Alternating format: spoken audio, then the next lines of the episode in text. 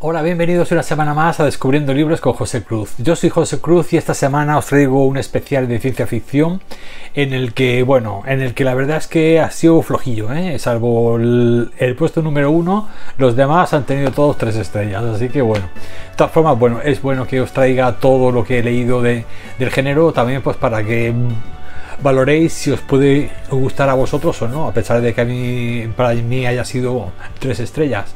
Y bueno, voy a empezar por, el puesto número 5 con una novela que podríamos... Mm, le he dado tres estrellas, pero estarían entre dos y media y tres.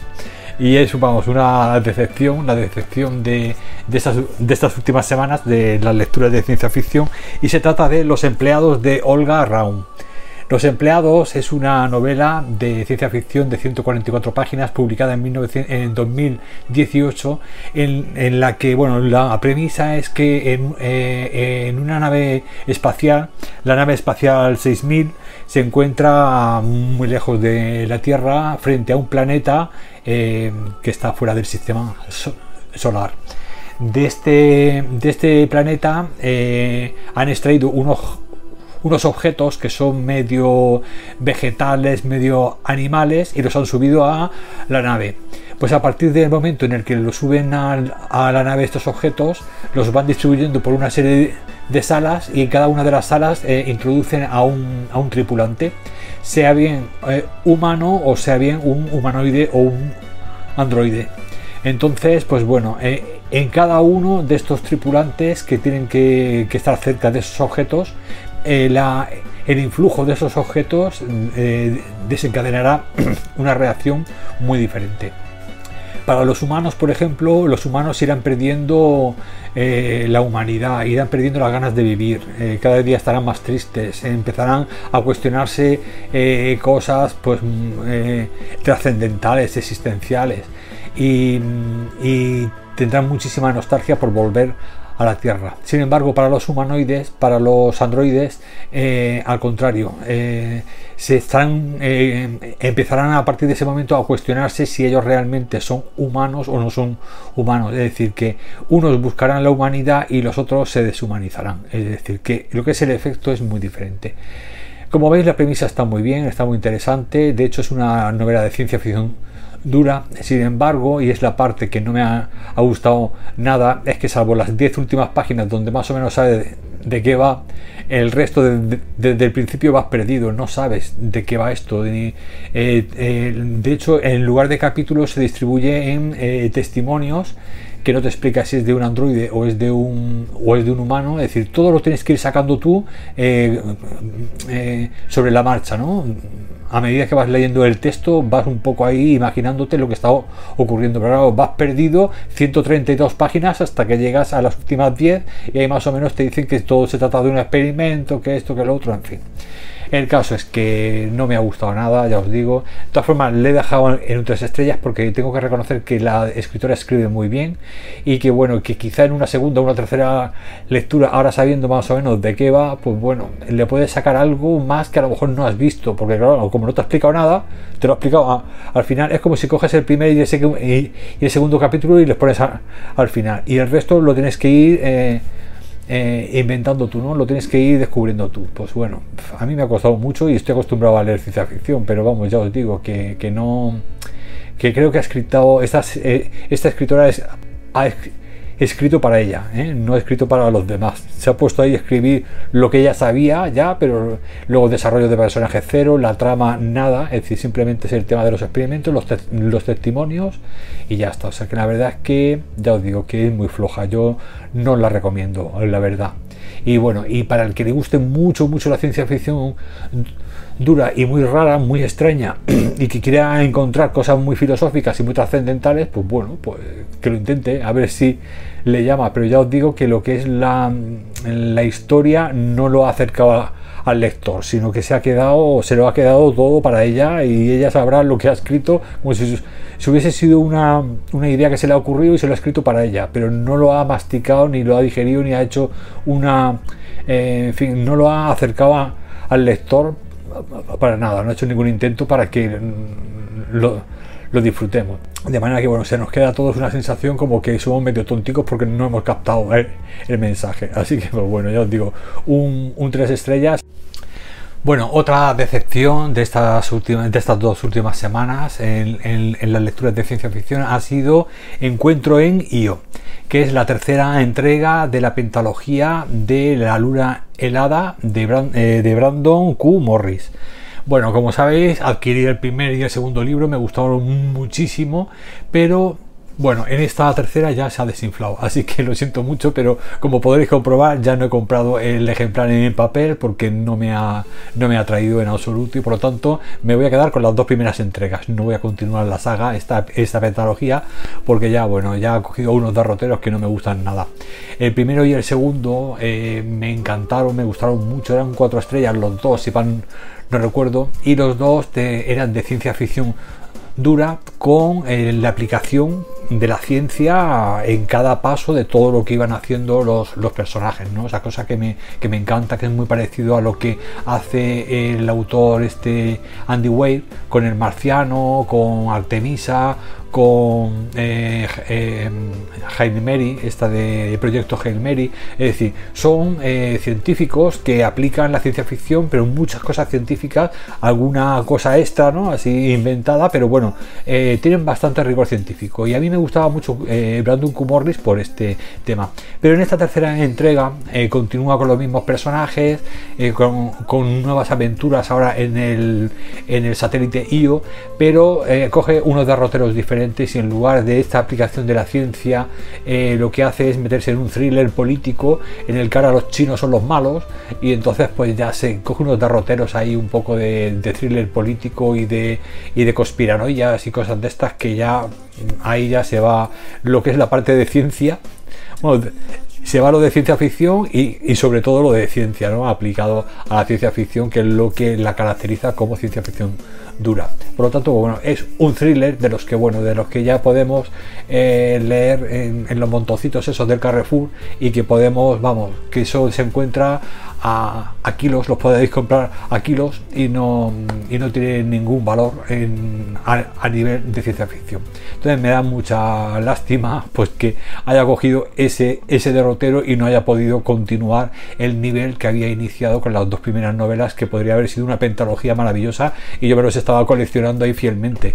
Pero nada, el tercero empecé a leerlo, ya os digo, en digital para ver cómo iba la cosa. Empezó a coger unas Luego además había una cosa muy que me da eh, mucha rabia y, es que eh, son cosas muy poco creíbles, que es que los dos personajes, Richard y Martin, empiezan, eh, o sea, todo, hay como una trama, ¿no? desde la Tierra hay una, trama ahí para, fastidiarlos a ellos y tal, y, esto con, con dos mensajitos escritos encristados empiezan a imaginarse lo que puede ser y aciertan, aciertan perfecto, o sea, son, son maravillosos, son súper listos el Martin y el Richard, uno desde la Tierra y el otro desde los satélites.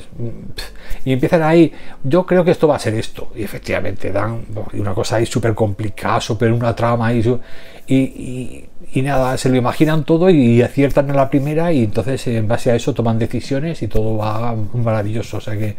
Eh, un, un pastiche, o sea, que me parece muy triste que la verdad que haya cogido este camino tan, tan cutre este autor que a mí me gustaba tanto. Así que pues, bueno, lo siento mucho por este autor, lo he dejado de todas formas en tres estrellas porque bueno, lo que es la, la, primera parte, la parte que aún se mantiene en los satélites y en el tema de, las ondas y, la aplicación de, la ciencia ficción, pues hay, hay unas escenas al principio que están muy bien pero ya os digo que lo que es el resto ya pierde muchísimo. Así que se acabó esta saga de la luna helada y me quedaré con los dos ejemplares. Me haré cuenta de que era una biología y ya está. En tercer lugar y también con tres estrellas os traigo Rascacielos de JG Ballard, que bueno, que es un un gran autor de ciencia ficción que escribió esta obra en 1975. La obra consta de 245 páginas y se desarrolla en un futuro en un gran rascacielos eh, que bueno está hecho pues para gente adinerada más bien, ¿no? Pero bueno, de todas formas se distinguen muy bien las clases sociales según en las plantas en las que vivas. Entonces hasta la planta 10 eh, hasta la planta 10 eh, no, hasta, era hasta la 25 se considera eh, clase baja o, o, clase media baja, luego de la 25 a la 35 sería la clase media y de la 35 a la 40 la clase mm, alta, ¿no? la clase más pudiente, que suelen tener pues áticos más grandes, más espaciosos, con más, eh, con más servicios, etcétera. El caso es que esa división de clases en ese gran edificio, en ese rascacielos de 40 pisos, pues poco a poco va a ir degenerando en un caos, en, un, en una serie de falta de respeto tanto por las instalaciones como por las personas. Los de arriba van tirando mm, botellas para abajo y luego poco a poco los de abajo se enfadan y, y van haciendo, tienen sus, mm, sus represalias ¿no? con respecto a los de arriba y poco a poco se va a ir enrareciendo aquello hasta que llega eh, un momento que es como una guerra personal, algo, o sea, que se lo toman como algo personal, como algo que afecta al orgullo y no llaman a nadie, ni a la policía, ni a nadie, porque lo quieren solucionar entre ellos y bueno, y se, y se monta ahí la de, la, la de Cristo, ¿no? Así que pues bueno bien, yo me esperaba más, la verdad, esperaba más crítica social, esperaba más, sí que es verdad que el edificio este, el rascacielos está dividido por clases, que ahí participa eh, pues gente de la televisión, eh, porque ahí te dicen la profesión de cada uno, el, arquitecto que había diseñado el, edificio, en fin, eh, y se ve ahí pues como pues eso, hay rencores pues también de tipo social, ¿no? mira este que se cree más que yo, en fin, empiezan ahí a mezclarse ahí una serie de historias que van haciendo que esto se vaya enrareciendo cada vez más y al final hay unas batallas campales ahí en el edificio que, que en fin, lo veo más un libro de acción mm, o de aventuras más que de ciencia ficción, la verdad, porque bueno, Sí que es verdad que se supone que es un rascacielos pues muy moderno, que tiene eh, guarderías eh, para los niños, colegios, eh, tiene un supermercado en la planta 10, otro en el 35, tiene una piscina también abajo en el 10 y otro. Es decir, que tiene como zonas comunes y tiene como para autoabastecerse, para que no tengas que salir de ahí, ¿no? Me recordó, de hecho, hace poco vi un documental de un edificio de, creo que está en el norte de Canadá, allí casi en el frío, que, se quedaron allí unos unos trabajadores que trabajaban, no sé si era en, las minas, y luego se acabaron lo de las minas y toda aquella gente pues hicieron un pedazo de mole allá arriba y ahí eh, viven todos dentro del edificio porque hace muchísimo frío. Entonces, como hace tanto frío, han hecho una, especie de, como de microsociedad en un edificio, un pedazo de bloque. Eh, lo podéis encontrar por YouTube. Lo encontré por ahí por YouTube un día zapeando y me resultó muy interesante. Y era pues, uno de estos chicos que va por ahí viajando y, decía el edificio, eh, el edificio que es una sociedad, o sea, como un país aparte. Digo, ¿y esto qué?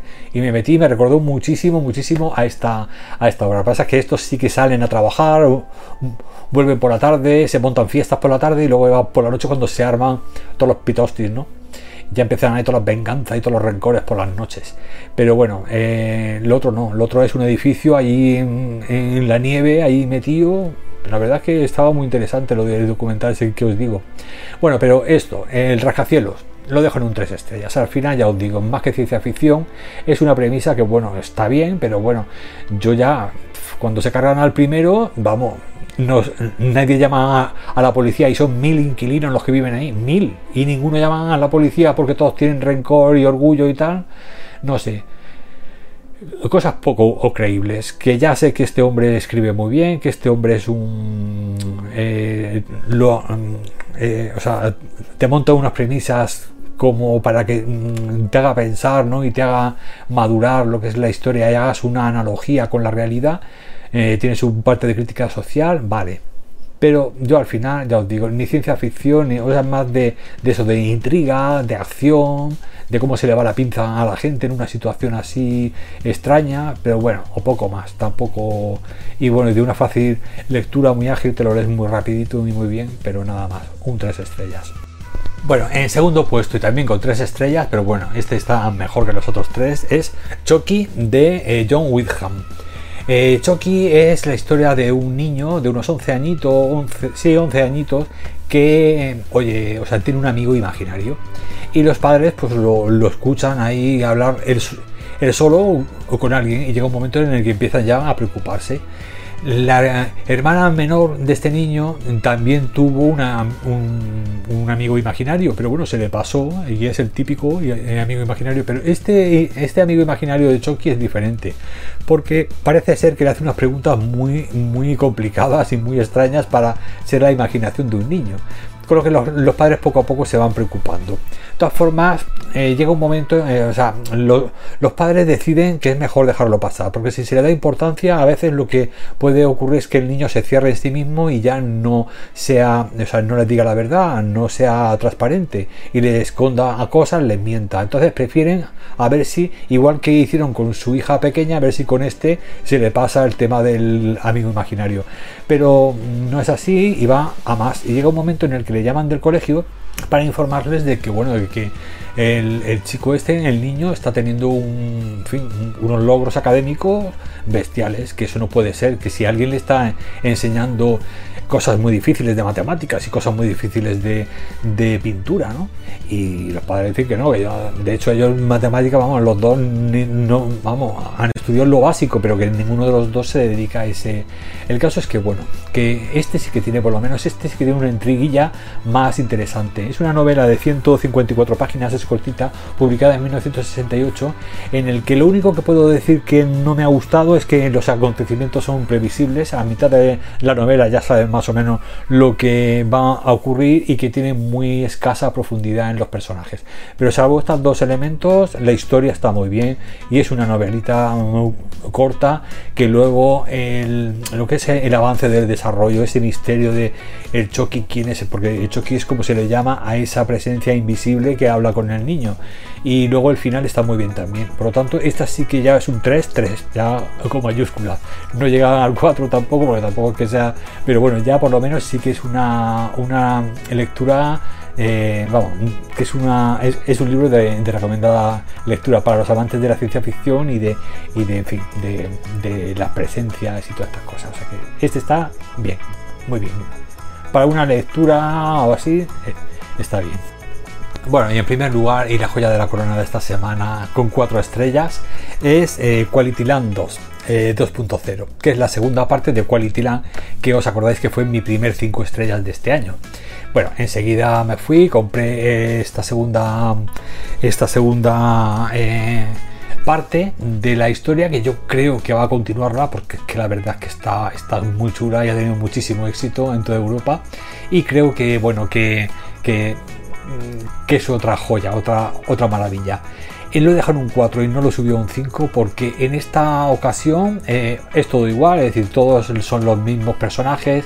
Peter si el empleo eh, sigue siendo el, protagonista, eh, pero ahora en esta segunda mm, quizá le ha dado un poquito más de importancia a la acción de la trama, a momentos de acción que lo que es ese análisis crítico y esas descripciones que te hace de la sociedad, que es lo que me, me maravilló y me sorprendió de la primera parte. Pero bueno, de todas formas, ya os digo, la continuación lógica de la primera parte, donde muchas de las cosas que ocurrían en la primera parte aquí luego se van a desarrollar, incluso algunas se van a, eh, a, completar o a solucionar.